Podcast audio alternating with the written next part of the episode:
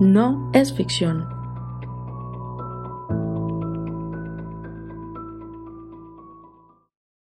Hola y bienvenidos a un nuevo episodio de No es ficción. Y hoy el episodio está a cargo de Yuri. Lastimosamente. ¿Eh? ¡Yuhu! Sí. Entonces, eh, Yuri, ¿qué cuentas de nuevo o vamos directo al coso? No, no, no, no. Vamos a dar saludos. Espera un momentico. Ah, que lo que listo. pasa es que yo pregunté por Instagram que quienes querían saludo en este episodio. Sí. Y dejaron por ahí ya el mensajito. Entonces vamos a ver quienes dejaron saludito. Y también en Facebook dejaron saludito. Entonces para que chismosimos de una vez. Entonces, Ah, el primer saludo para Juan Zamora, que grabó con nosotros un episodio. Hola Juan, un saludito. Bueno, en general vamos a darle saludos a todos, o sea, un saludo para todos, los queremos mucho, pero pues a los que nos respondieron les vamos a decir que sí y les vamos a mencionar acá. Entonces, los demás de malas. ¿Para que no nos siguen los que nos están oyendo? Exacto. Y para que no le responden las historias a Yuri. Epa. Un saludo para Juan Zamora, un saludo para JLVC 6180. Ni idea de cómo se llama el man, pero bueno. Sí, no sé. Un saludo para Pablo Castro, un saludo para Holguín Denis, un saludo para Alan. Ay, bueno, un saludo para Alan. Yo estos días puse un estado en el- una historia en la que decía pues que le dejáramos como la fuerza a un compañero y todo eso. Resulta que estos días sufrió un accidente por gente malintencionada y eh, estuvo mal, sin poder utilizar sus brazos y todo eso, pero ya otra vez está volviendo a la, normalidad, se está recuperando. Entonces un saludo para Alan. Eh, la lección del día es, si tú eres uno y los atracadores son muchos, Entrega las cosas. a menos de que tengas una pistola, si tienes una pistola, dale bala a todo el mundo, hijo de madre, y ahí sí enciéndalos y lo que quiera. Pero si no, O un machete. Al le paso el machete, pues. Si no, pues déjese robar. sí, Es mejor dejarse robar y no, no morir en el intento. exactamente. O, o quedar mal. Claro, no, no, no, no. No, O pero sea, yo, les Alan. pago, yo les pago el taxi hasta los atracadores. Sí, ok. Yo los invito a cerveza. pago De una. Obvio. O sea, yo los invito a cerveza y, y tengan. Bueno, un saludo para Juan Sebastián Patiño Fernández de Facebook y otro para José Luis Vallejo también de Facebook y un saludo para Carla que aunque no nos respondió esta pues siempre nos responden todo. Un saludo para Milena también que siempre está ahí. Eh, un saludo para para Van Rick. Un saludo, un saludo para todo el mundo. Como que nos ahorramos eso. Ella empieza emocionada a saludar y ya le da pereza nombrarlos a todos. Sí, literal, eso es lo que acaba de pasar. Las buenas intenciones son lo que cuenta. Obvio, tuve la intención de saludar a todo el mundo. Listo, Sí. Salomé, volví. Entonces, Ah, ok. ya después de haber dado saludos, vamos a darle inicio al episodio, que va a estar dividido en dos partes, así que vamos a darle a la primera parte. Ok. No soy un... No, un ah, nada, nada. Sí es. Hijo de madre, bien, a mí me pasa bien. algo hoy. Yo hoy estoy... No sé. Pero hoy desde que salí a comprar unas cosas que estoy por fuera desde las 9. Dios Sí. mío, yo no sé. Yo estoy como, como modo zombie. Como... Me está fallando la programación. Es que no, no ha descansado, entonces es por eso. Dios, necesito morirme. Entonces, dice. "N- Pero estoy de ánimo. Está de ánimo, está animada. No soy un asesino promedio. Ok. Le dijo. El le, le voy a decir por ahora eh, el sujeto. Ok.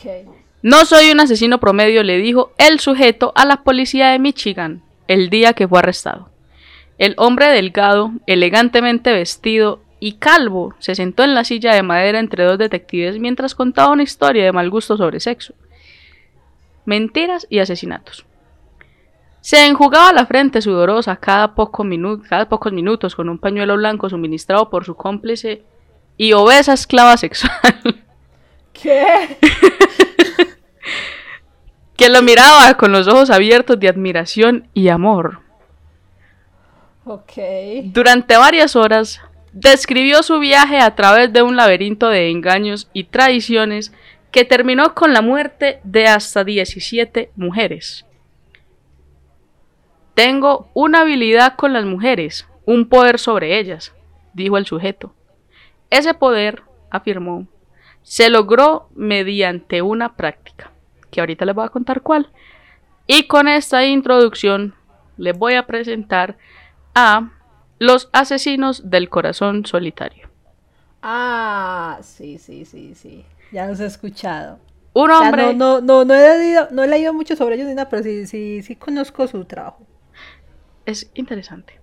Sí. Un hombre y una mujer muy cucú. Que entonces vamos a conocer un poquito sobre ellos. Dios mío, es. O sea, es una cosa impresionante. Con decirte que son como 15 páginas. Normal, las mías usualmente son de 11 o 12 páginas. Dios mío de mi vida. Ok, entonces.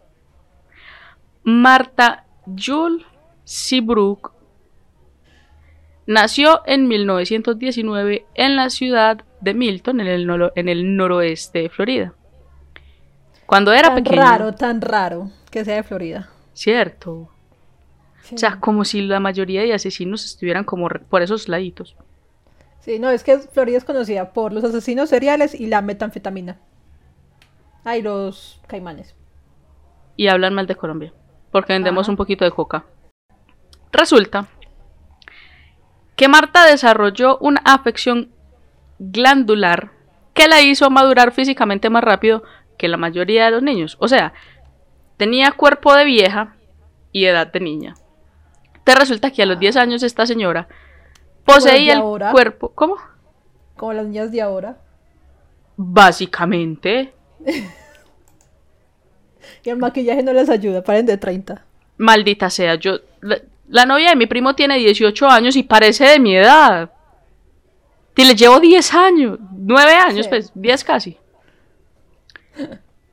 Resulta que esta niña poseía el cuerpo de una mujer y el impulso sexual de un adulto. Pero resulta que ya lastimosamente era obesa a esa edad y sufría Ah. el ridículo no solo de sus compañeros de clase, sino también de su madre dominante. Resulta que Marta eh, contó que el hermano de ella la agredió sexualmente cuando la, la vieja estaba pequeñita y que cuando ella le contó a la mamá sobre el incidente, la mamá le pegó. Es muy normal realmente que, que no le crean a las personas. Y más en Muy esa normal. época. Sí, más en esa época. Y, y si el hermano era el, ma- el mayor, o sea, el niño prometido, el, Total. el de María. Entonces, Tenía las de Sí. perder esta, esta pobre bolita. Resulta que entonces eh, la mamá de Marta la perseguía por todas partes. Y entonces si por ejemplo llegaban niños y eso a la casa, entonces ella inmediatamente salía y los, los insultaba, los amenazaba. Lo que los niños, lo que los niños no sabían era que la mamá de Marta los estaba cuidando a ellos de su fea hija. ¿por qué? O sea, ella sí les hacía algo, era simplemente porque no quería a la niña. No, ella no quería a la niña. Pero Ah. entonces ella espantaba a los niños para que a los niños no se los fuera a comer la hija. Uy, no. Ay, este, este episodio va a tener como un poquito de humor. El que le gusta a Yuri. Y sin negros. Ajá. Resulta. Increíblemente. ¿Cómo? Increíblemente. Habrá humor negro sin negros. Resulta que a lo largo de la adolescencia de Marta, la- las bromas, los insultos crueles y todo el bullying del mundo jamás estuvieron lejos de ella. Entonces la, la muchacha, obviamente, en su trauma y en todo, se volvió una persona solitaria, retraída, no tenía autoestima, no tenía amigos, no tenía absolutamente nada en que apoyarse. Sola, solita, sola. ella le hizo honor a Sid. Resulta que más tarde, años después, Marta fue a una escuela de enfermería en Pensacola y se graduó de primera en la clase en 1942. Inteligente ¿Era la pelada. inteligente? Ah, sí, era inteligente. Sí. Pero debido a que ¿Qué hubo? uno de los chistes que anoté acá. Pero debido a que era más fea que pegarle a la mamá, Pero si era fea. maldita, si era fea. Era Ah, fea y súper gorda, qué pesar. Resulta que no pudo conseguir empleo eh, de enfermería, ya que cuando todos la veían creían que era la par cayendo por sus vidas. No, pero en serio era tan fea. Pues a lo menos la aceptaron en un trabajo de enfermería por, fea. Eh, Por eso, o sea, eso ya. Uy, hijo de madre. Eso es otro nivel de feura. Sí, pues. Uy, no. Te resulta Ay, que se Dios mío. como- Ay, Dios mío, pues. No. Resulta que se vio obligada a aceptar un trabajo en una funeraria local para preparar cuerpos femeninos para el entierro. Mm. Pero fue un ambiente surrealista para Marta, ya que estaba remota y sola. Entonces, comenzó a hacerse amiga de los muertos y jugaba estatua con ellos. Ay, no, qué pesar. Ese Uy, ser-. No, por eso no, pero uno, uno estar solo toda la vida y solamente que la contraten para arreglar muertos porque supuestamente Porque es muy no, fea. no Porque los muertos no se espantan. Exacto, o sea, Ella no espantaba a los muertos en la fu- funeraria. uy, no. Los- ella no- a los muertos no la espantaban a ellos, ellos espantaban a los muertos. Los muertos, a los espíritus, a los fantasmas. Atendió a los muertos, lo- atendió a los muertos a todas horas del día y de la noche. Entonces, atendiéndolos a ellos y pues trabajando con ellos, pudo encontrar un extraño consuelo en compañía de quienes no se podían burlar de ella. Al Pues sí. menos ella no los escuchaba. No, no, no, no tenía la capacidad de, de De- conversación De con los escucharlos. ¿Te imaginas que escuchara también los muertos gozándose a la, a la vieja? Uy, no. Ahí sí. ¿Te imaginas un muerto diciéndole al otro? Es que si el día que la parca venga por ella, tiene que venir con cinco ayudantes más. Uy, no. ok, evitaré los chistes. Entonces, en 1900, eh, 1942-43, desesperada por comenzar una nueva vida, se mudó a California. Pronto, peor, Ah, o sea, peor, sea, O sea, donde la de Guatemala cine, a Guatepeor. Guatapeor. O sea, Florida es conocida por, por ser el lugar para uno retirarse, ¿cierto? Por- lleno de viejitos. Ahora, Los Ángeles es lo contrario, pues California. Ajá. O sea, quieren ser cantantes, actores, modelos. Y en esa actrices, época. Y en esa época. mm. Que en esa época sí eran bonitos naturalmente, no como ahora que... Exactamente, o sea, la gente que contrataban en esa época era gente linda por naturaleza, no por operaciones. Ajá. O sea, no es como que uno ir al, al, es que el veterinario, al médico, al médico. Pues sí, también. Pues hay muchos perros y perras, pero bueno, sí. Eh, al, al médico y decir, pues al cirujano, deme dos de esas. Y ya, o tres de esas, ¿no? Tres de esos. Entonces, se fue para California y consiguió un trabajo en un hospital del ejército como enfermera porque los soldados ya en la, después de la guerra ya no podían espantarse más. Sí, ya están traumados, ya. Y por la noche, Marta frecuentaba los bares de la ciudad donde recogía a los soldados con licencia y en ocasiones tenía sexo con algunos de ellos. ¿Los violaba o, o qué? o los manos estaban tan borrachos que pues se tomaban unos embellecedores. Los violaba. Nada, mentiras. Era sexo consensuado. Ok. O sea, acá uno no pregunta como ellos la violaban. Acá uno pregunta, ella los violó. Por eso, ya. No, porque si los manes ya están tragueados, pues eso no es consensuado. Violó un montón de soldados. Sí. Entonces resulta que como resultado de uno de esos encuentros quedó embarazada. Ay, Jesús. Y el papá... el papá... Esta historia me encantó. El Uy, papá no. era un soldado que no estaba interesado para nada en ella. Y cuando descubrió que Marta estaba embarazada, intentó suicidarse arrojándose a una bahía cercana. Ay. No, es que. A lo bien, ni los de la Rosa de Guadalupe pueden escribir algo así. O sea, él prefirió suicidarse a hacerse responsable de ella y el niño. Porque es que él no quería ver si cuando naciera era un tumor o volaba. Exacto. Uy. Te resulta que incapaz de convencer al señor este para que se casara con ella, y estaba obviamente profundamente avergonzada de que un hombre prefiriera morir antes de casarse con ella, regresó deprimida a Florida y resulta que se dio cuenta que tenía que explicar el embarazo, obviamente porque ni con el Espíritu Santo se podía salvar de ahí. Compró un anillo de bodas. Digo que. ¿Cómo? Digo que. ¿Qué? Yo, yo tuve una vecina por acá, ¿cierto? Por el barrio. Que ella venía de una familia muy religiosa, ¿cierto? Entonces, eh, María, hasta el matrimonio y todas esas vainas y así. Y la vieja quedó en embarazo como a los 16 años o algo así. ¿Y sabe cuál fue el cuento que metió? No. Que, que ella entró a un baño público y que había semen ahí que básicamente en embarazo.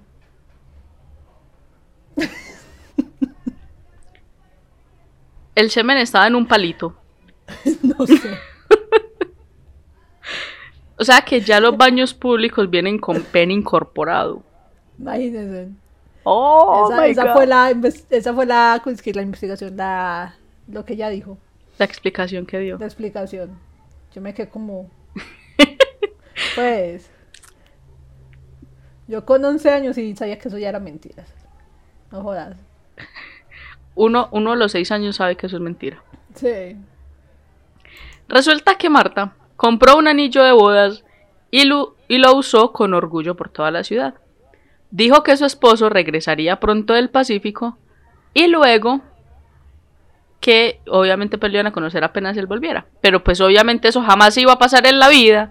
Entonces, Porque el esposo lamentablemente murió, pues, uso dicho. pero resulta así, que ella se las arregló para que le llegara un telegrama a la casa diciendo que su marido había muerto en acción. Ah, bueno, ese, ese giro sí estuvo predecible. Se armó la película, se puso histérica, comenzó a llorar como un hijo de madre, empezó a rezar que eso fuera mentira y resulta que a esta señora le podemos dar un Oscar.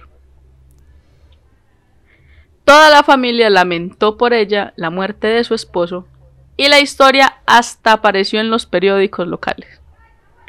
Uy, no. Resulta que Marta se ganó la simpatía y la atención de muchas personas por la pérdida de su esposo. Resulta que en la primavera de 1944 dio a luz a su pequeña hija, Willa Dean. Willa Dean. Uy, no. Unos meses más tarde, Uy, conoció a un conductor, a un conductor de autobús de Pensacola llamado Alfred Beck. Y Marta volvió a quedar en embarazo, Eh, pero, ¿qué hay? obesa y en embarazo. Resulta que el, que el conductor intentó suicidarse. Mentira. no, ya iba a decir, eso es un peligro para la salud pública entonces. Y resulta mentira, es que seguramente se sintió culpable por el, culpable por el embarazo y se casó con ella a regañadientes a finales de, de 1944. Marta le dijo que si no se casaba con ella, entonces ella lo iba a asesinar acostándose encima de él.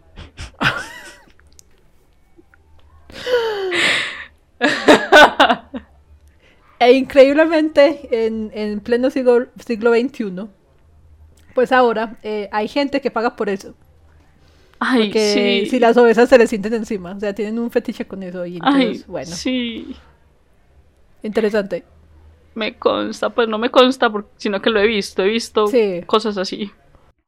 Resulta que seis meses después se divorciaron. Antes el señor aguantó mucho. Uy, no. Seis meses después. O sea, duró seis meses casado con ella. Seis meses. Uy, no. ¿Cómo le habrá hecho? O sea, mentiras, ahora es normal. En esa época yo creo que, en esa Pero época yo hace- creo que sí era muy chocante que ¡oh! apenas seis Hace meses, 80 sí. años no era Pero ahora es normal. como que "Mm, antes aguanto mucho. El uno se trata de suicidar y el otro... Marta había perdido su trabajo el año anterior, o sea, en 1993, y resulta que se encontraba cada vez más sola y con dos mugrosos y sin plata. Por eso no tengan hijos. Por eso. Que si uno se queda sin plata, al menos hay que Eh. pensar en uno. O sea, no como que fue madre, lo poquito que coja, los tengo que dar a estos. Ugh. No, perdón. Los hago comidita y me, me los como. Los vendo. No voy a aguantar hambre, pues. No, hay, hay trata de blancas, entonces ahí están. Entonces esa es la opción, esa es otra opción. Prostituirlos. Resulta que cayó en un mundo de fantasías y de novelas románticas, películas de la tarde como Confidential Agent y Gaslight. Se volvió telenovela. Sí. Ok. Y resulta que pues en esa época está de protagonista Charles Boyer y pues ella estaba súper feliz y era enamorada de él. Leía revistas tipo Confesión Verdadera y soñaba con el hombre que la salvaría de la soledad y la desesperación. Ay, qué pesar. Qué triste. La verdad sí. A principios de 1946, finalmente consiguió un trabajo en un hospital infantil de Pensacola, de Pensacola, Pensacola, como la señora que asustaba para que se tomaran las medicinas. Realmente, mentira, Marta realmente era muy buena enfermera. Y resulta que se tomó su trabajo y sus responsabilidades demasiado en Mm. serio. Escribió en algún momento, elegí esta profesión, escribió, sin pensar en mí misma y quiero prepararme para esta profesión, no para obtener ganancias materiales, sino con el propósito de ayudar a la humanidad y prestar servicios a los O demás. sea, la vocación de ella era ser enfermera. Exactamente. Al menos había encontrado la vocación. No había encontrado la belleza, vocación, pero sí la exacto. vocación. Incapaz de ser feliz en el aspecto social de su vida, Marta puso todo lo que tenía en su trabajo. Antes de que terminara el año, recibió un ascenso y finalmente se convirtió en superintendente de enfermería del hospital. Pero aún así, estaba muy deprimida y anhelaba el día en que pudiera tener un hombre para un hombre para ella sola. Un hombre que le diera satisfacción sexual, compañía y sobre todo el tipo de amor que había leído durante años en cientos de revistas. Y resulta que como resultado de una broma realizada por un compañero de trabajo, no. Marta, estos malditos Ay, bien, no, qué pesar. Pues no sé qué va a pasar, pero ay, yo sé que va a ser malo. yo no sé cuándo se le detona a ella el chipcito para asesinar. Ay, no. Marta recibió un anuncio por correo para unirse a un club de corazones solitarios. Cuando, la- cuando leyó el anuncio, rompió a llorar amargamente. Y dijo, ¿cómo pude olvidar ese día? dijo ella más tarde. Pero en un acto de desafío, Marta colocó un anuncio en el club familiar de Mother Dainene, Dainini, en fin, para corazones solitarios. Tuvo que llenar un formulario describiéndose a sí misma y enviarlo para su publicación. Convenientemente dejó fuera el hecho de que pesaba cerca de 150 libras y que tenía dos hijos. Normal, o sea, eso es como ahora cuando hacen los perfiles para citas o Tinder y todo eso, y ajá. Eso es, sí, exactamente, eso es Tinder, Facebook, etcétera, etcétera. Todo el mundo pone su mejor foto con los mejores filtros, con de Sí. todo. Y cuando se conocen personalmente, La desgracia, la, no la sí, reconocen. la traición, la decepción. El anuncio fue, fue publicado y Marta esperaba sin aliento a su príncipe azul. Cada día, cuando regresaba a casa del trabajo, revisó- revisaba ansiosamente el buzón, buscando la carta que la apartara del dolor de la soledad. Ay, qué pesar. Eso es, peor- eso es como que, no, yo creo que es peor que le dejen uno en visto. Eso es peor. Que no haga match con uno la Sí, persona que uno quiere. Es para, para la izquierda. Match para No, la pero- derecha. pero para la izquierda cuando lo rechazan a uno. Ah, Sí. Y para arriba, super Sí. like. Me han contado. Sí, nos han contado. no, ¿sabes qué? Nosotros nos pusimos a hacer, fue allá en el Sena. Abrimos un Tinder. Y todos los profesores que encontrábamos y todos los estudiantes que encontramos en Tinder, nosotros quedamos como que... ¡ah! Y confirmo. Ah, yo no te conté pues que uno de los de Sí, fotografía. Alejandro. Bueno, sí, qué carajo, digámosle nombre, igual. ¿A qué lo Alejandro, pone en Tinder?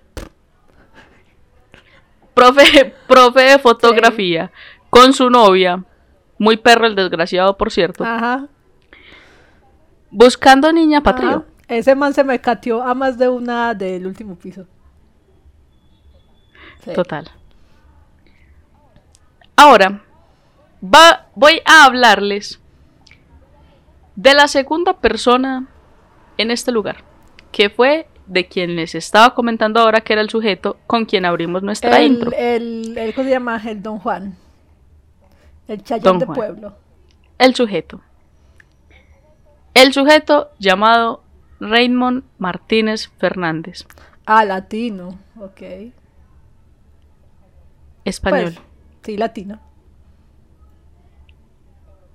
europeo. Hispano. Ok. Nació en la isla de Hawái del 17 de diciembre de 1914. Sus padres eran de ascendencia española y personas orgullosas que estaban demasiado decepcionadas por la apariencia frágil y enfermiza de Raymond. Un desgarbado, un flaco, una liendra. Pero no es culpa de él, malos genes. Pero es que. pues, Imagínate cómo tenía que ser la otra gente que, que, que lo vieron todo desgarbado. eso, no, a mí me pensaban mis papás a decir eso y yo, ah, qué pena, ¿quién me hicieron? ¿Quiénes me hicieron? Yo no pasé. ¿Quiénes son mis yo papás? no pedí nacer. Yo no tuve nada que ver en esa decisión. Yo no. Lo voy a demandar. No tengo la culpa que ustedes tengan una genética de mierda. Es de ustedes. Y ya me los quito encima.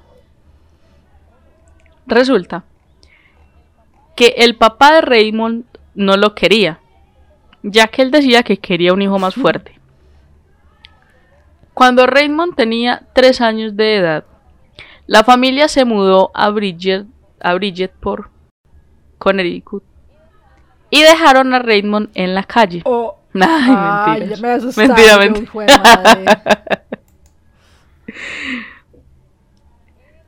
Y resulta que eh, en 1932 Raymond decidió irse a vivir a España y trabajar en la granja de un tío. A los 20 años se casó con una mujer de la localidad llamada Encarnación Robles y se instalaron en ese lugar. Para entonces, Raymond había dejado atrás la incomodidad, la incómoda debilidad de su juventud y se convirtió en un apuesto y bien formado hombre. Tenía una actitud tranquila, era muy amable, era muy querido en el pueblo de Orgiva. Cuando comenzó la Segunda Guerra Mundial, Raymond sirvió en la Marina Mercante Española. Pero pronto encontró servicio en el gobierno británico como espía y aparentemente logró cierta notoriedad en la comunidad de recopilación de inteligencia. Ok. Interesante el tipo. sí. Bonito, interesante, inteligente. Aparentemente, ah, ya eso lo dije.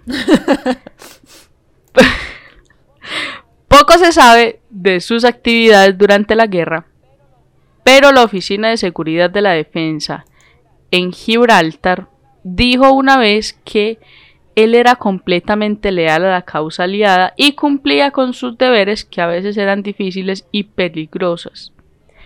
Y era extremadamente bien en lo que, en, lo que hacía. Bueno en lo que hacía, perdón. Resulta que a fines de 1945, justo cuando terminó la guerra, la Segunda Guerra Mundial, Fernández decidió regresar a Estados Unidos para buscar trabajo y luego enviar por Encarnación y su hijo recién nacido. Logró conseguir... Yo tengo una pregunta. El tipo estaba en la guerra, era espía, tuvo un hijo a finales de 1945. sí. ¿De quién era el hijo? Para que vea, muchos niños milagros ocurrieron en esa época. En 1945, de 1944 a 1945 ocurrieron demasiados milagros. Imagínense, muchos niños milagrosos en esa época.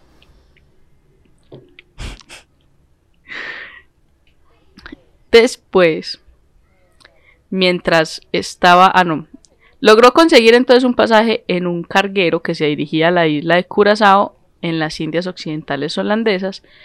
Y mientras estaba a bordo del barco, Raymond fue víctima de un evento que cambió su vida. Se enteró que no era el papá. Cayó en cuenta de que no era el papá. Empezó a hacer cuentas. Yo no veo a mi mujer desde 1944. Desde principios de 1944, son finales de 1945. Mm, que va más largo. Mi mujer estuvo en embarazo 24 meses. Tuvo un elefante.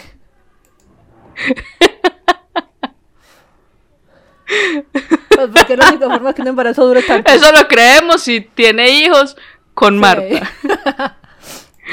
Pero si no, eh, em, señor, una, una, un poco raro. Una conversación muy interesante con su señora. Él inventó, no, lo que pasa es que él inventó el teletransportarse. Ah, ok. Y resulta que envió la esperma por teletransportación directamente a la barriga de la mujer. Ya todo tiene sentido. Resulta que mientras intentaba subir a la cubierta, una tapa de escotilla de acero abierta cayó directa. La gente sí es muy de malas, parce. Cayó directamente en la cabeza de Raymond. La lesión le provocó una severa hendidura en el cráneo y pudo haber dañado su cerebro de manera irreversible. Una humana. Sí.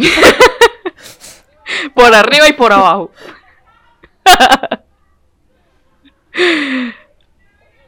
Resulta que cuando el, en diciembre de 1945, cuando el barco llegó a, al puerto, fue internado en un hospital donde permaneció hasta marzo de 1946. Ah, madre.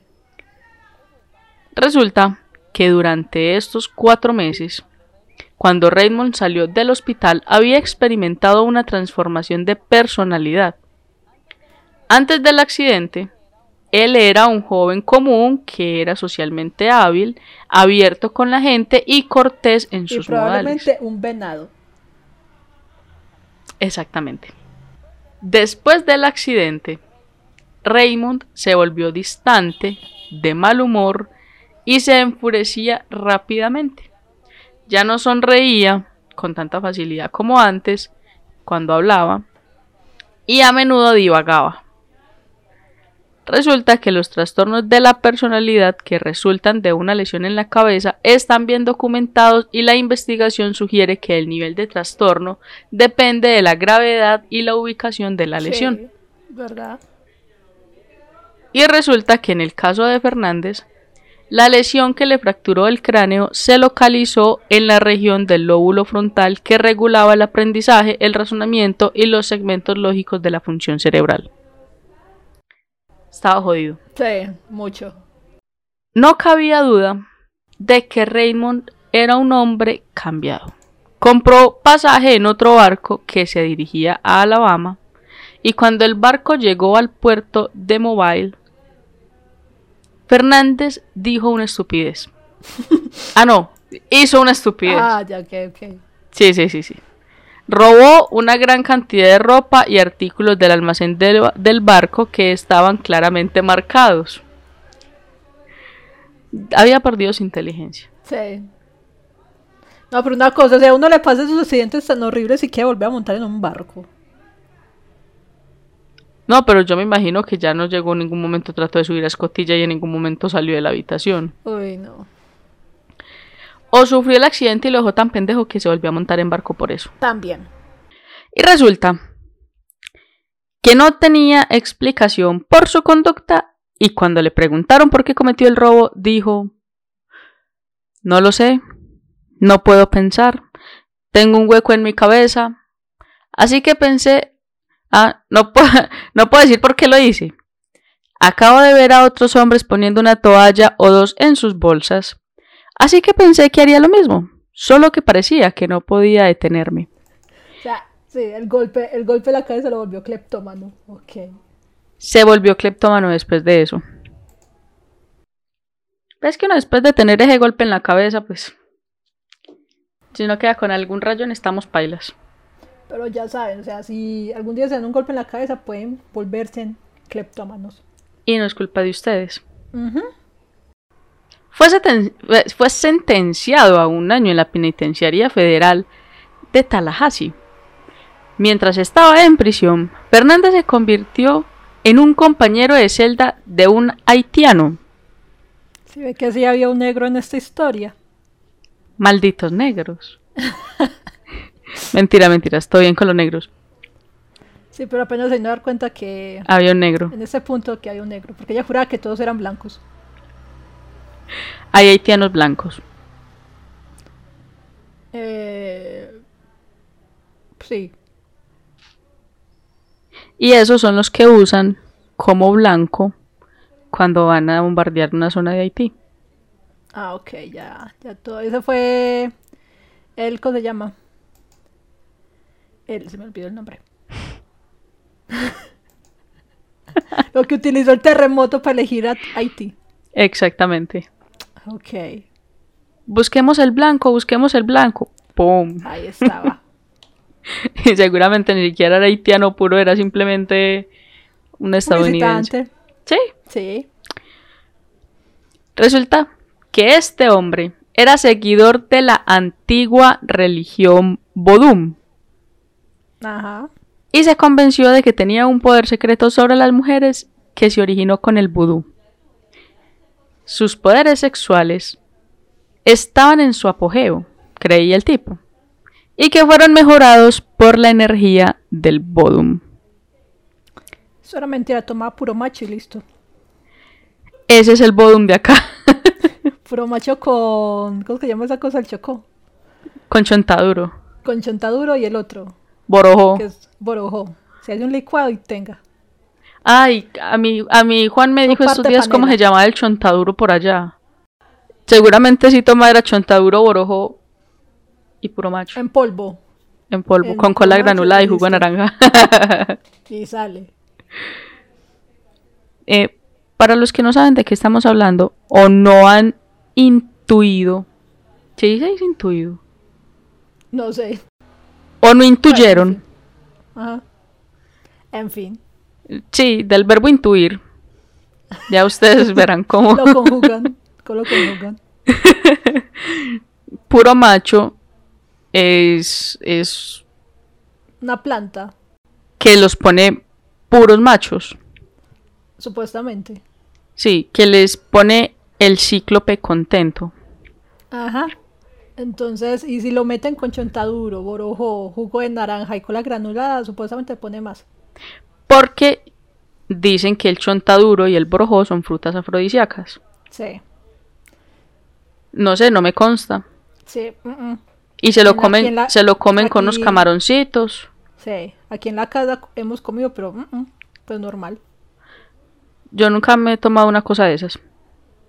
Pues no, no el licuado como tal, sino se hace mucho jugo de borojo y se trae duro cuando mis, mis tíos vienen del Chocó y todo eso, entonces. Ah, ¿tú tienes tíos en el Chocó? Mi papá es mitad chocuano. Y con esto, amigos, terminamos el episodio de No. Mi papá es chocuano, sí. Y el podcast de No es ficción. Ay, no sabía que tenía una compañera mitad chocuana. Sí. Bueno. Fue chévere grabar contigo. Ay, boba. Fue, fue esta chévere hasta que supe que era chocuana. Ay, lloré. Mentira, boba. Des- Descrito erróneamente como una religión maligna, es derivado de varias re- religiones, como una región, como una religión maligna, es derivado de varias religiones africanas, en su mayoría nigerianas, algunas de las cuales se remontan a más de 5.000 años. Resulta que Raymond cayó en el lado oscuro del vudú y creyó que, eran un- que era un Oun- Oungan, Oungan, o sea, un sacerdote, que podía obtener poderes místicos de los Loa, o sea, los espíritus. Ah. Leyó el notorio Haití o la República Negra, escrito en 1884 y la fuente de una gran cantidad de información errónea sobre la religión Bodum. Contenía espeluznantes descripciones de sacrificios humanos y torturas, que luego captaron la imaginación de los cineastas de Hollywood que produjeron películas que perpetuaron el mito. Fernández, Pregunto. Eh, no, es una pregunta, es un comentario. De a mí me da risa es que la religión católica ha tildado de satánico, de malévolo, todas esas religiones, ¿cierto? Eh, que no son cristianas. Pero, o sea, lo que ha hecho la, la- el catolicismo durante las inquisiciones y todo eso, ¿qué? Eso es más tortura que los sacrificios que se hacen en las otras culturas, en las otras religiones. O sea, me parece muy hipócrita de la parte de ellos. como el dicho, el ladrón juzga por su condición. Exactamente. Y estos pendejos no tienen nada más que hacer que ponerse a juzgar y joder a la gente. Entonces me parece charro es eso. ¿Te parece charro que, que juzguen sabiendo que hacen cosas peores? Sí. Me parece que son los más hipócritas y... Y en fin. Y no lo aceptan. Pero bueno. Ellos son, o sea, ellos son tan, no, no, no, no sé. El caso es que a mí me parece que son demasiado juzgadores Sí. y que son, son, son unos infelices desgraciados, care hijos de su mala madre. Exactamente. Continuemos con el tema. Muy bien. Sí, porque es que a uno como que se le empieza a subir el calorcito, lo más de Sí. bueno, para insultarlos. Violadores desgraciados. Fernández le dijo a sus amigos que podía hacer el amor con... ¿Por qué me estoy perdiendo? Porque no estás concentrada. Allá, que podía hacer el amor con mujeres desde... No, otra vez. Fernández le dijo a sus amigos que podía hacer el amor con mujeres desde grandes distancias colocando polvos de vudú dentro de los sobres. En sus cartas, pidió a sus víctimas que le enviaran un mechón de pelo, un pendiente o un artículo personal que pudiera utilizar en los ritos vudú para ofrecer su control sobrenatural. O sea, él hacía eh, juegadura de calzón a distancia. Un quiéreme, un ámame. Por nadie les enviaba jugo de mora. Sí. Yo necesito un mechón de pelo.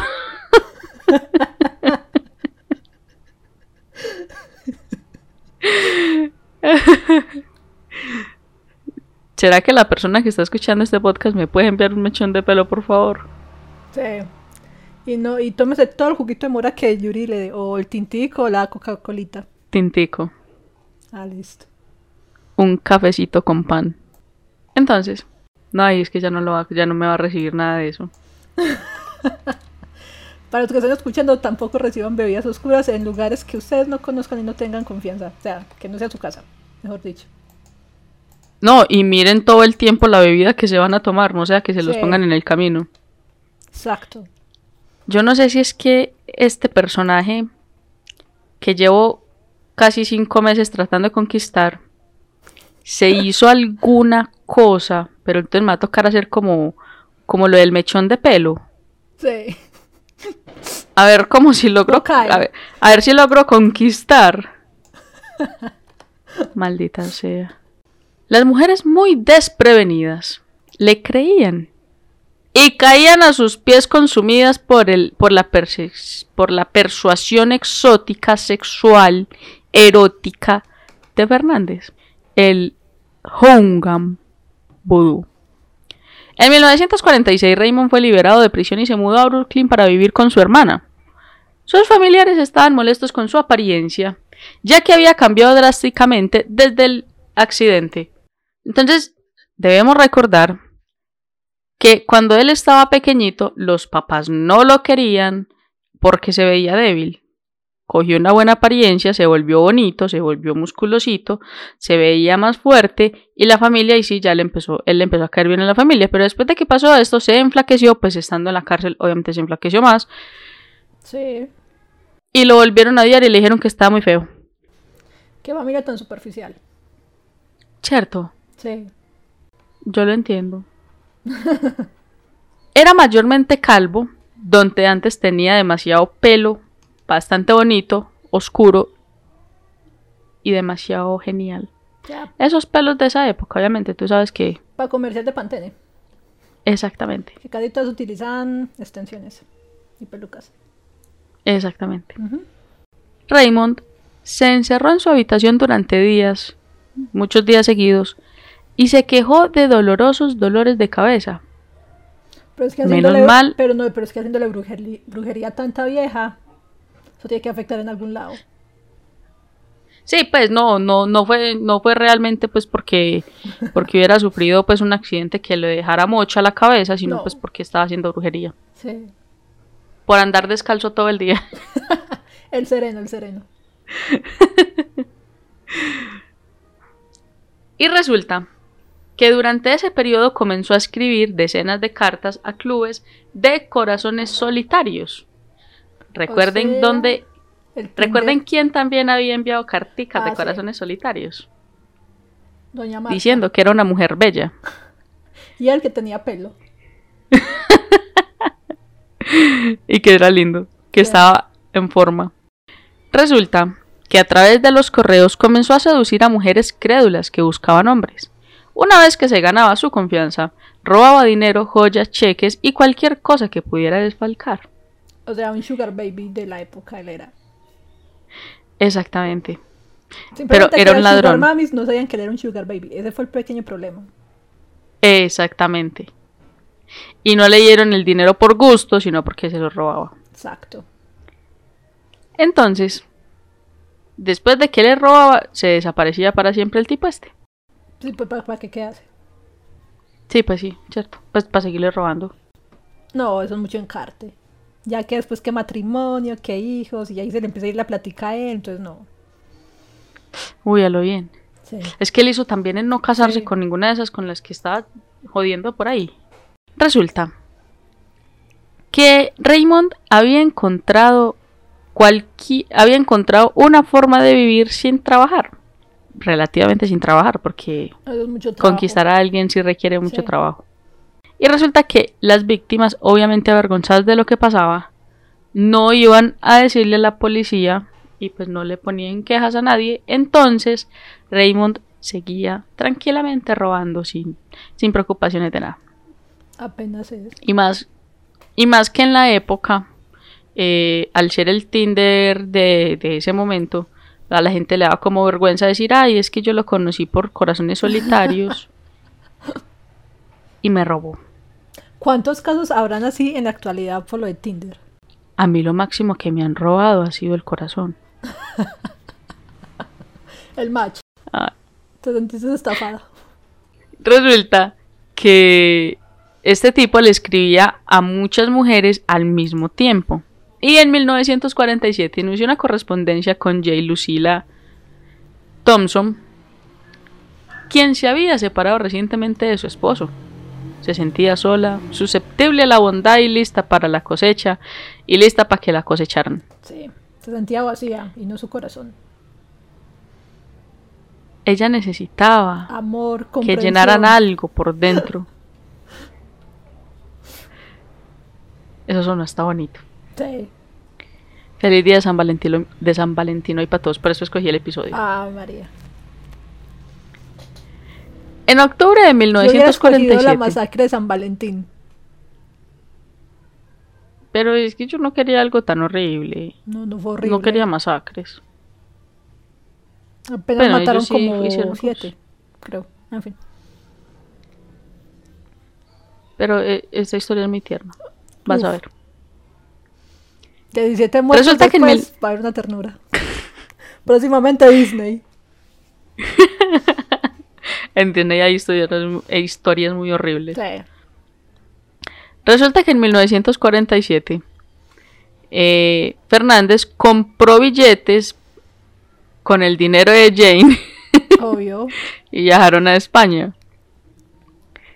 Y durante varias semanas, recuerden que él estaba en España y tenía una esposa allá. Y dos hijos. Y durante varias semanas viajaron Pues, dos- juntos y reservaron hijos, habitaciones mm. del hotel como marido y mujer. Durante, durante un tiempo estuvieron yendo como marido y mujer a hoteles y reservando habitaciones y cenaron y realizaron excursiones por la campiña española. Resulta que Fernández, sin embargo, todavía estaba legalmente casado con su primera esposa, Encarnación. Y resulta que se encontró con ella donde vivía Encarnación con sus dos hijos. Dos. Bueno, Que salieron. uno fue un milagro y el otro sí, sí tiene explicación científica. no, Se supone que sus dos hijos. ¿Será que se los achacó a él en ese momento? No sé. Pero si le creyó. ¿Crees que sea. Pero si le creyó. ¿Crees que uno. hubiera sido tan pendejo? Pues si, si se lo creyó antes del golpe y era tan inteligente, ahora después del golpe. Pues también. Resulta que le presentó a Jane y durante un tiempo los improbables tres cenaron con frecuencia en la ciudad. Las cosas parecían ir bien, pero la noche del 7 de noviembre de 1947 sucedió algo entre las dos mujeres. El poliamor se acabó. La fantasía de Fernández. Y resulta que pues Jane y, y- y Encarnación se pelearon y toda la vuelta por él. O sea, ya estaba calvo, ya estaba flaco, ya estaba acabado y peleando por él. O sea, el- A lo bien. esa, esa jugadura de calzón estaba muy fuerte. No, y como estaba en su apogeo sexual, pues él decía que a todo el mundo lo tenía ahí compradito, que yo no hay que yo no hay cuántas, que venga y que vaya, que tal, que esto, que aquello. Y resulta que a la mañana siguiente, eh, o sea, el 8 de noviembre, salió corriendo de la habitación. y Jane fue encontrada muerta en la habitación por causas desconocidas. Resulta que su cuerpo fue, retirado, ahí que no le digo, y enterrado sin autopsia. Más tarde, se despertaran, más tarde, cuando se despertaron las sospechas de asesinato por veneno, su cuerpo sería exhumado. Entonces, señores, los que vivimos en Latinoamérica ya saben de dónde proviene la, la desfachatez de nuestras fuerzas policiales. Somos hijos de españoles, así que De 1947 España. sí. Todo es de culpa de antes España. de España. Obvio. Yo no sé por qué la gente quiere ir a vivir allá. Mm. Resulta que más tarde, a eso ya lo dije. Entonces, resulta que mientras tanto Fernández se fue de la ciudad dejando a su esposa, ya la hijo de madre encarnación, con dos hijos. Menos mal los hijos no eran de él. Sí, porque las fechas no cuadran. Cogió el siguiente barco a Estados Unidos, donde se presentó en el antiguo apartamento de Jane en la ciudad de Nueva York, con la última voluntad y el testamento falsificado de Jane Thompson en la mano. Tomó posesión del apartamento, los inmuebles y la abuelita, ah no, y la mamá de Jane. Imagínate O sea, él se que apoderó de todo lo que había dentro del que esté apartamento. Tranquilo y vaya llegando man que no, que esto es mío y qué tal es. Hola, yo era el, el esposo de su hija, esto es mío, Nos casamos durante un crucero en España. todo lo que hay dentro del apartamento es mío, incluyéndola a usted. Sí. Tiene plata. Resulta que durante este... ¿De cuánto es su pensión? que, que yo digo que si la viejita está necesitada, pues Él le da. él colabora. Sí, él colabora. Durante este tiempo, mientras Raymond viajaba por España con Jane Thompson y cenaba con ambas mujeres, y luego confiscaba el apartamento de la ciudad de Nueva York de la madre de sus víctimas, Fernández continuó su correspondencia con decenas de mujeres. ¿Y cómo les parece, mis queridos oyentes, que una de ellas era la querida y ya mencionada señora fea Marta Seabrook Beck? Doña Marta. Oís, y la cara sí le hace honor a, como el doña. Sí. Y así toda gordita, más, más doña. Una bolita. Sí. Una carta desde Nueva York, Nueva York, en la soledad Florida. Marta se dedicó a sus asuntos en Pensacola Hospital, donde era tan buena en su trabajo que fue nombrada supervisora de todas las enfermeras en solo seis meses. Su carrera profesional finalmente estaba encaminada pico al cielo, pero su vida social y su anhelo de romance iban para el infierno, todavía estaban llevados. Sí. Cada vez iba para un callejón sin salida, su carrera profesional para arriba y el amor para abajo. Usualmente eso pasa. Siempre es así. Sí, pero yo prefiero la plata. Yo también, Sí.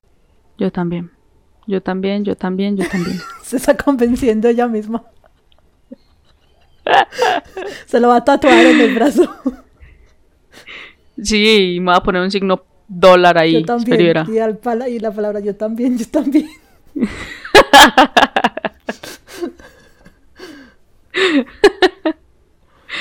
Te resulta que después de escribir su carta al club Modern Di- Dining, a decir esperó casi dos semanas para recibir una carta de respuesta y cada día se decepcionaba más cuando no llegaba nadie.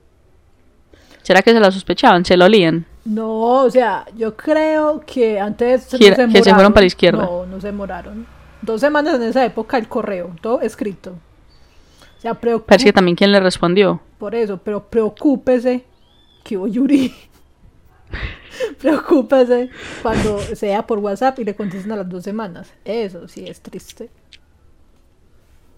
No, o cuando sea por Tinder y te respondan a las dos semanas. Sí. Eso es aún más triste. Resulta que eh, un día antes de Navidad de 1947, Marta recibió su primera y única carta.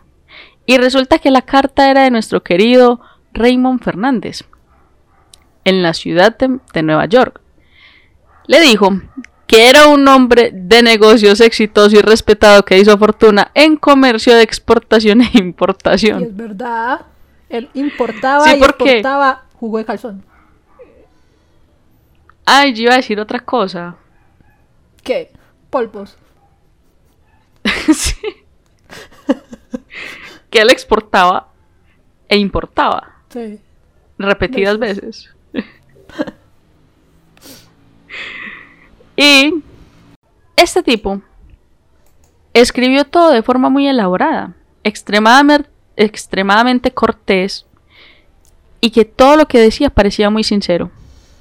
Pero es que si era sincero, Sí, negociante, sí. Importación. exportador e importador. Escribió que era español, que había abandonado recientemente su país para verdad. ir a Estados Unidos en busca de mejores oportunidades comerciales. Es Verdad. verdad. O sea, ahí no están mintiendo. Para nada. No veo o sea, no dijo la verdad como era, Pero ella tampoco. la maquilló. Ambos. Sí. Si, si la gente le pone filtros ahora a sus fotos, no puede uno ponerle filtro a la verdad. Es que uno le pone filtro a la verdad. Esas fotos de Instagram son falsas. Nadie es feliz. Nadie tiene tanto amor en su vida. Y todas esas fotos que suben en Instagram con sus parejas así, recuerden que su pareja o los, de- o los va a dejar en algún momento o les está siendo infiel. Exacto. Resulta y acontece que vivía, que escribió y dijo, aquí, en este apartamento demasiado grande para un soltero, vivo solo, pero espero algún día compartirlo con una esposa. Conclusión, ya se había cargado a la mamá de, de la otra vieja. A la viejita esa se la cargó. Sí, ya la había desaparecido. Fernández escribió que sabía que Marta era enfermera y le escribió porque, cito, sé que tienes un corazón tan grande que está en la barriga y está lleno con una gran capacidad de consuelo y amor. Conclusión, tienes plata. Tiene un corazón cargado de plata. Sí. Fue demasiado para Marta, que vio todo con ojos estrellados. Y llevaba la carta con ella a todos lados y la leía en cada oportunidad. Uy, no.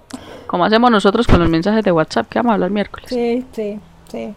Aunque yo ya borré una conversación que... Pero bueno.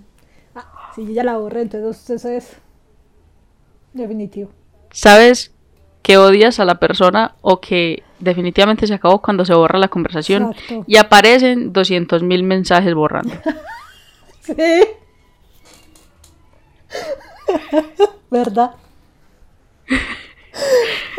Tal cual. Ay, hombre. Palabra de Dios. Te alabamos, Señor.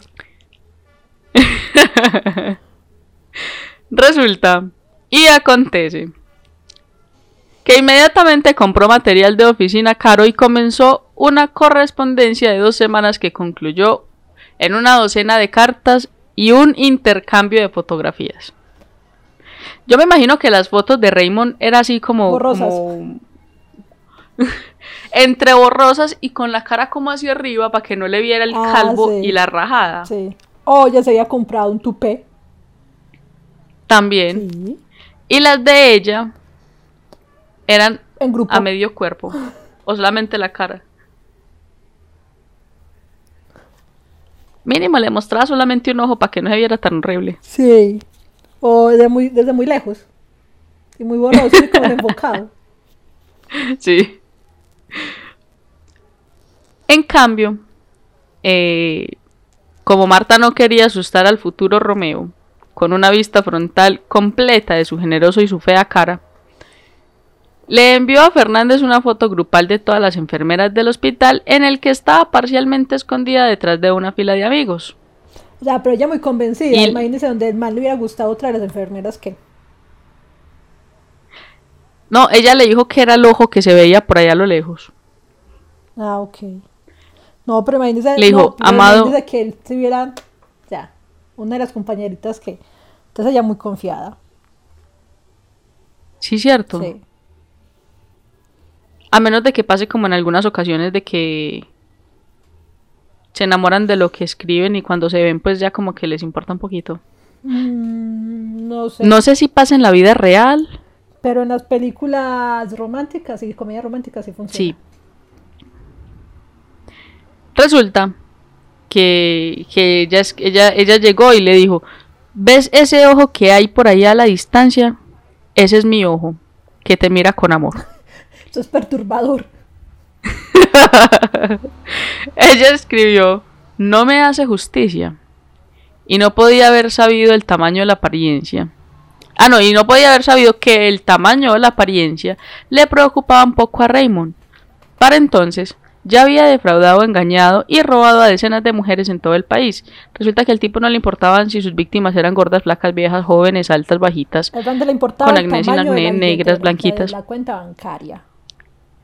Ahí sí le Solo importaba que era grande. saber que tuvieran activos. Si tenían activos. Sí. Pues sí, pues ahora todo el mundo tiene sugar. Excepto nosotros. y pues están viejos. Menos nosotras dos. si alguien quiere ser nuestro sugar, nos puede escribir, por favor. Pero Sugar Mami y Gracias. Sugar Daddy. O sea, no Sugar Baby porque no tenemos ni para nosotras. Exactamente. Gracias. Sí. Resulta que cuando se enteró de que Marta era enfermera, asumió que tenía dinero o una casa o algo de valor. Y sabía que tendría que entablar una relación por correo y tal vez una o dos llamadas telefónicas antes de concretar una reunión cara a cara.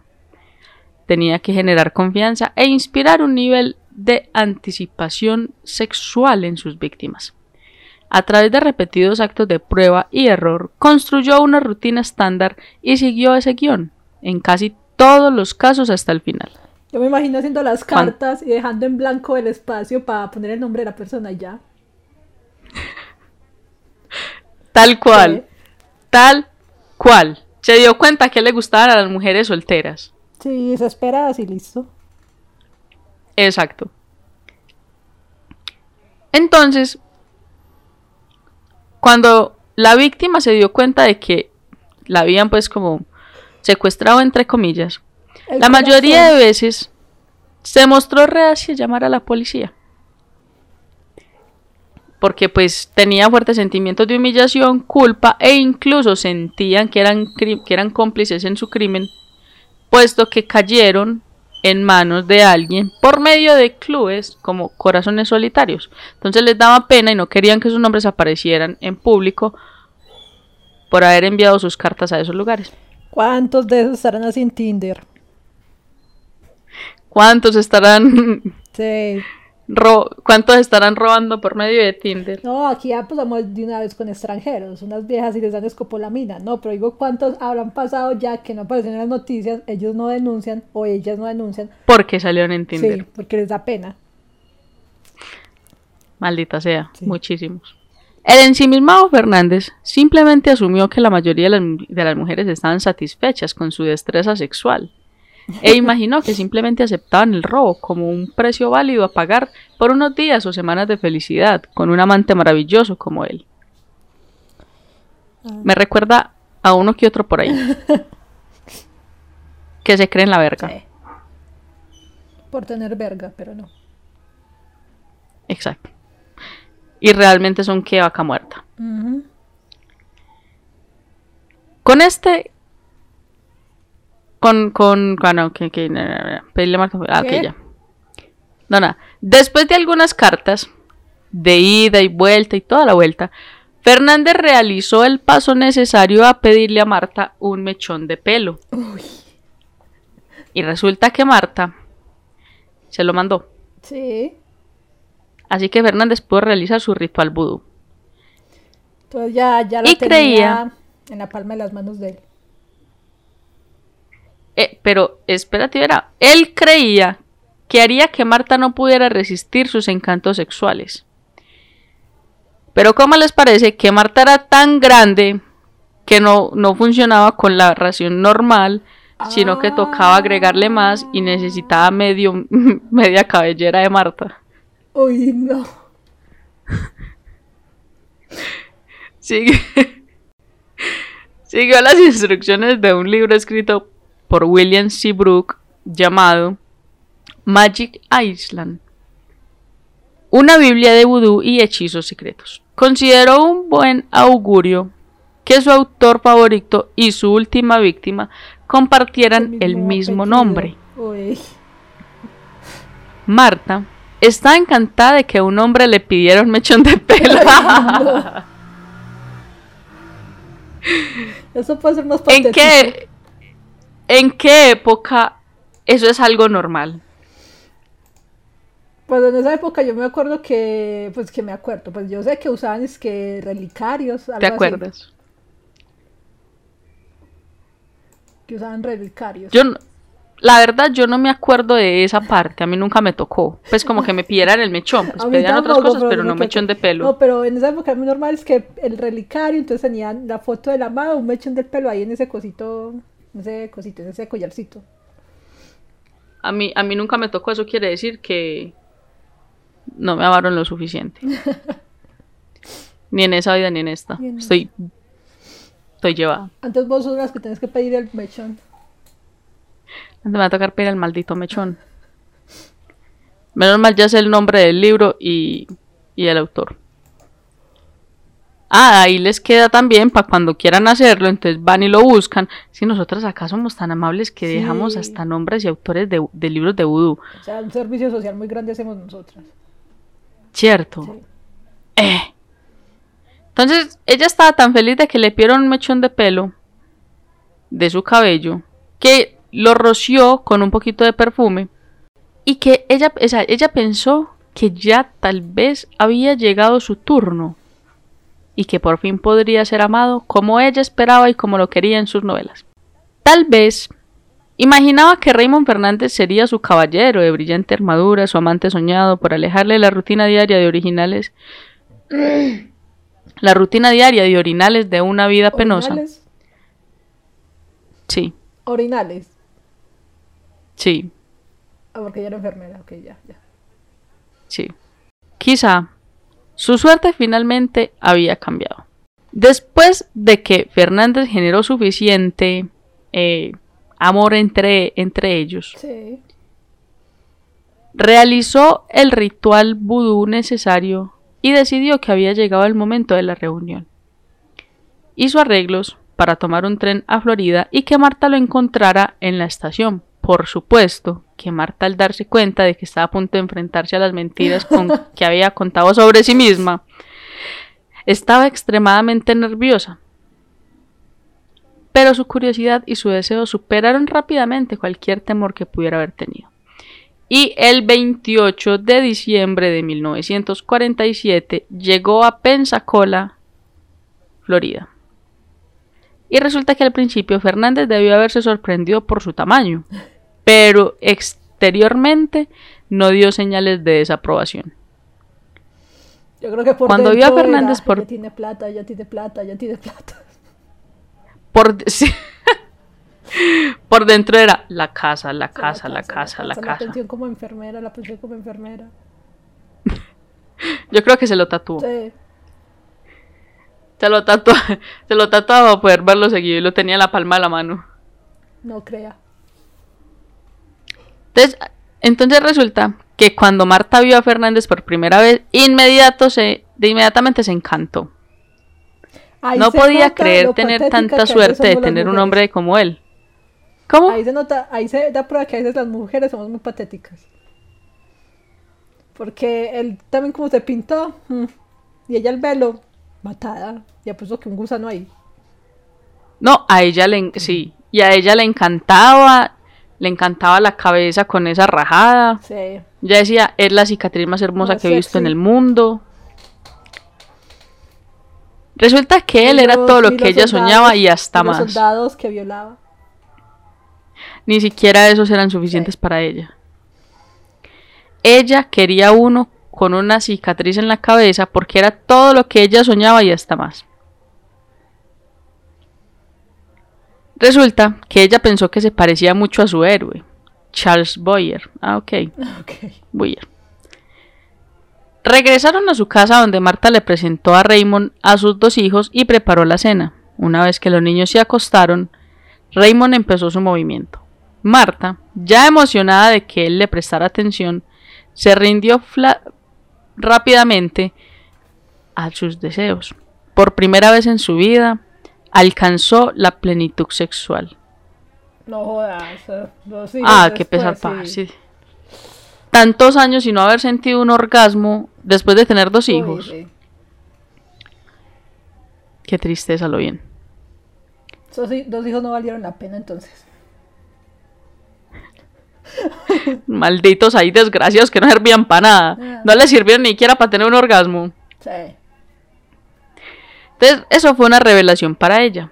En cambio, Fernández seguía pensando en su plan para desplumar a la ingenua Marta. Estaba ansioso por conocer sus activos, para determinar si valía la pena el esfuerzo o si estaba perdiendo el tiempo, porque con ella era trabajo triple.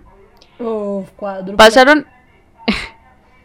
pasaron el día y la noche juntos y tuvieron relaciones sexuales varias veces. O sea, muy. Marta, Muy. Sea, un campeón el man. sí. ¿Para qué? O sea, ese sí estaba era despojado por completo Eso de. sí era, sino la plata. Yo creo que era pensar en plata y ¡fum! Ya. Se le volvía Sí. hermosa. Marta juró su amor eterno y quiso que él se quedara en Florida para casarse con ella. Pero Fernández no quería casarse, quería continuar con su trabajo. De repente le dijo a, Marca- a Marta, y se me, se me parece como tanto a la parca que es como marca, la marca. La marca. la parta. Marta, entonces, resulta que él dijo que tenía negocios en Nueva York y que realmente debería regresar lo antes posible. Así que Marta protestó, pero Fernández la calmó, haciéndole exportación e importación y diciéndole que pronto regresaría o que enviaría dinero para que ella pudiera reunirse con él en Nueva York. Marta interpretó eso como una especie de propuesta, después de que él subió al tren en, en Jacksonville. Ella regresó a Milton y les dijo a todos que estaba a punto de casarse nuevamente. Ay, no, qué petas esa vieja.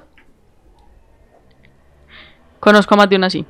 Sí, yo me acuerdo que yo trabajé en un rodaje, entonces yo trabajé en un rodaje, entonces las de maquillaje eran niñas de, de modito, ¿cierto? De plata. Y yo me acuerdo que estábamos normal y todo cuando veo que una estaba llorando y la otra consolándola y todo eso. Y bueno, me mandaron a mí por un vestuario o algo así. Entonces ahí, cuando es que, pero ¿qué pasa? Pasa es que nos fuimos para Cancún y yo pensé que me iba a proponer matrimonio después de dos meses con un gringo. O sea, ya la, la vieja conoció un gringo acá en Medellín, se fueron de vacaciones por dos meses a Cancún y ella pensó que ya, que le iba a proponer matrimonio. Y yo como... No, pues, la conquistó, pues, ya lo había conquistado ella. Pues... ¿Cuca de oro qué? No crea. Pero llorando, que porque el man no le había propuesto matrimonio y yo no jodas. Yo tengo una historia así cerquita, así, muy cercana, sí. la historia. Familiar. Pero no la voy a contar como para no echar al agua a mi familia. Resulta que se preparó una ducha en su honor y estaba feliz como jamás lo había estado. Luego, el día de la ducha recibió una carta de Fernández en la que le decía a e, le decía que ella malinterpretó sus sentimientos. Ay, no. Y que él no regresaría a Florida. Ay, no, qué. Ella estaba devastada después de que Marta intentó suicidarse. O sea que para ella no eran 40 semillas de manzana, sino 80. No, yo creo que más. 120. Sí. Entonces ella se intentó quitar la vida y todo eso. Y Fernández cedió y aceptó Ay, ella lo manipuló. Obvio. Ella manipuló al manipulador. o sea, que ¿cómo cree que ella consiguió dos hijos? Dios mío, o sea, es que ella aceptó que él, ella, ella, ella, ella lo obligó, o sea, suicidándose, pues haciendo que se iba a suicidar. Y Fernández fue y la visitó y también hizo que él, que ella fuera a visitarlo. Ella, él lo aceptó allá, ella ya. O puede que ella también hubiera sido una sacerdotisa vudú más fuerte que él y le hizo algo más fuerte. O de santería, porque ella vive en, ella vivía en la Florida y en la Florida hay mucho santero. Y no lo sabemos. Exacto. Entonces ella se quedó dos semanas demasiado gloriosas allá y regresó a su trabajo en Florida. Pero resulta que fue despedida sin explicación. Cuando trató de averiguar por qué, su empleador se negó a darle detalles. Ah, ahí, me falta un pedazo en la historia.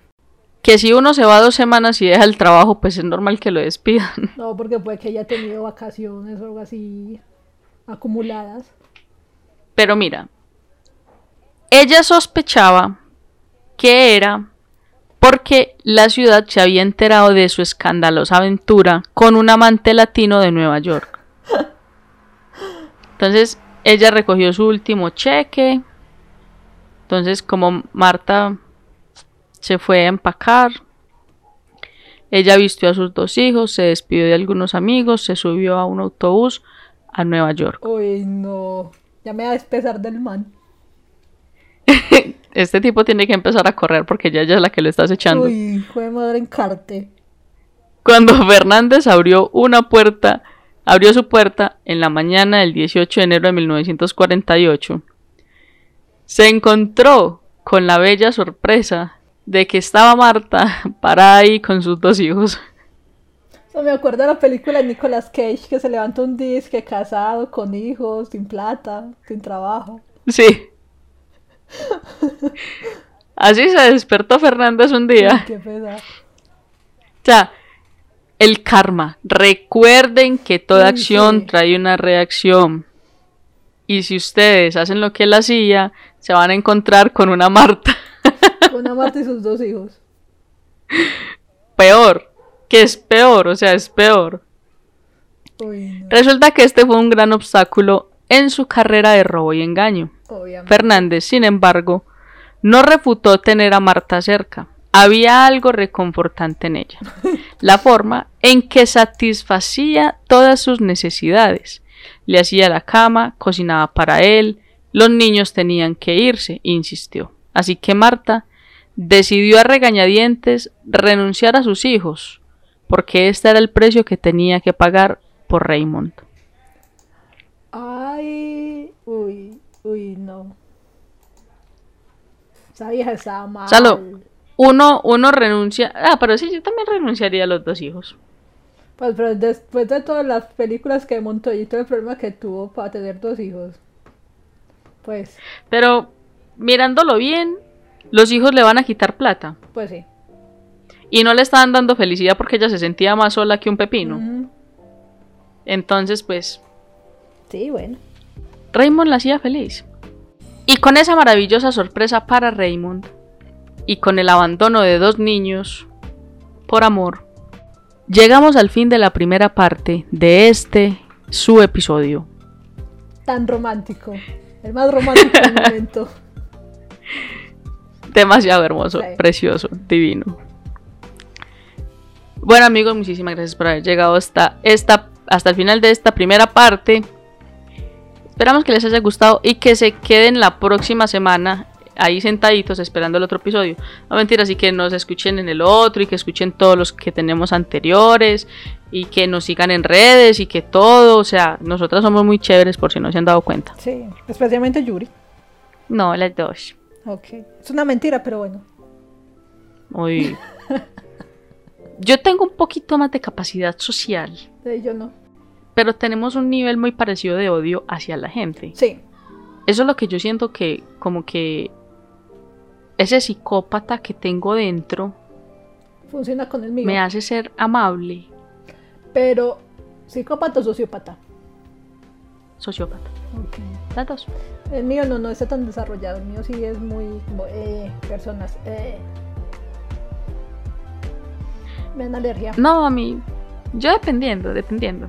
O sea, desde que sean por raticos, es como meh, normal. No, a mí ni, raticos, no. En fin. Ya sé por qué no funcionan mis relaciones. Ya vemos por qué no funcionan. Sí. Yo no sé las mías porque no funcionan sabiendo que soy amable. Sí. Yo ya sé por qué borré la, la conversación. Me acabo de dar cuenta. un momento de realización mío. Autorrealización. Hmm. Ok. Sí, Y con ese triste descubrimiento por parte mía, nos despedimos. Está- estamos como contando un super episodio de amor y terminamos como, como tristes. sí, por borrar, por ese mensaje que dice borrando 200.000 mil mensajes. Exacto. Y bueno, señores, esperamos que les haya gustado. Nos escuchamos la próxima semana con el nuevo episodio de, pues la segunda, No, con la segunda parte. segunda parte de No, es ficción. Ah, no, del episodio de no es ficción. Sí, eso. Ok, Lo que ella dijo. bueno, bueno, sí, nos vemos la próxima semana. Listo. Chao, chao. Bye. Y en nuestras redes sociales nos pueden seguir en nuestro grupo de Facebook como No es Ficción, Instagram No es Ficción guion bajo podcast y nuestro correo electrónico podcast no es ficción arroba gmail.com.